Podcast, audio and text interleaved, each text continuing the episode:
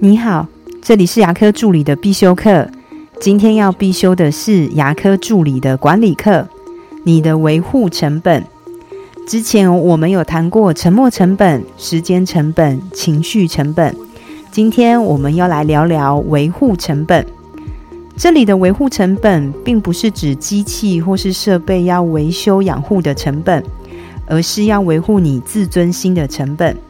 有些人的自尊心很强。无法接受不同的意见或是声音，也无法接受别人提出可以更好的地方，只想一昧的被肯定。所以，一旦主管或是老板说出你哪里工作还不够好的时候，他的情绪就会非常的激动，觉得非常的生气，甚至是委屈。也就是这样，所以你的老板或是主管可能他不想伤害你，所以跟你讲话呢就会特别的小心翼翼，尽量不刺激到你。如果是这样的话，那你就是属于维护成本比较高的助理。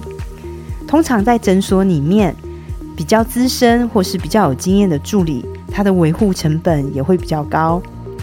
在我的职场生涯中，有位助理呢，他不是特别的聪明，学东西其实也不快，甚至记忆力我认为也不好，但是一路以来却一直深受老板的喜爱。最大的关键就在于它的维护成本很低。老板呢，有时候念念他，他也不会有情绪，一样可以继续开开心心的上班，继续更正。要如何降低自己的维护成本呢？首先，你的心理素质要好一些，要容下跟自己不一样的声音。有时候在工作上被指正，并不代表你不够好，而是对方希望这件事可以更好。第二个，要尽量把人跟事分开。当你的老板或是主管对你的工作有批评的时候，他不代表对你个人的批评，所以要把人跟事分开，我们才能改善我们的工作，继续前进。